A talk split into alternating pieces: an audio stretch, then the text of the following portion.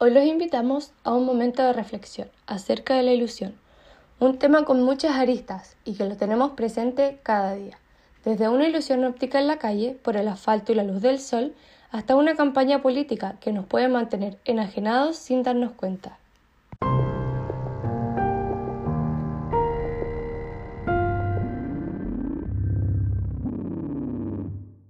Queremos dialogar de la obra dramática La Villa de Sueño, que trata sobre un joven sin identidad, sin conocer mucho el mundo real y que toda su vida fue una ilusión planteada por su propio padre.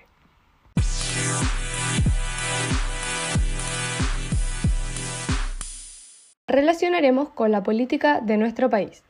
Chile tiene altos y bajos, que es algo común y real, pero uno de los bajos importantes que está presente es la falta de cultura en muchas familias o personas no nos referimos a carreras profesionales o altos rendimientos. Nos queremos centrar en nuestra forma de plantearnos la vida. Saber desde jóvenes qué es mejor o peor para mí y para la sociedad en la que me encuentro. Que un porcentaje de los ideales de personas con escasos recursos son finalmente concedidos dependiendo de parte del gobierno, Estado u otras organizaciones.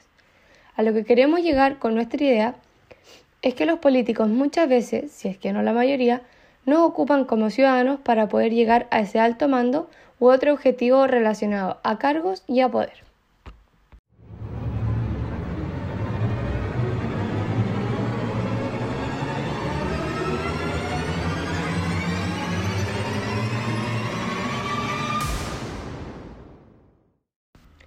¿Qué tiene que ver la vida de sueño con estos políticos que hacen lavado de cabeza? Mucho, ya que el joven del relato y personas de nuestro país quizás no conocen, pero tampoco tienen la iniciativa de conocer más allá. Arriesgarse por oportunidades que lo hagan sentir plenos, pero cada día a nivel nacional vemos cómo se les da la palabra prometiéndoles a esas personas de bajos ingresos que no viven de la mejor manera y a nuevas generaciones con poca iniciativa y desempeño que se ayudan a tal o cual campaña política o votan por ellos, todo va a ser perfecto.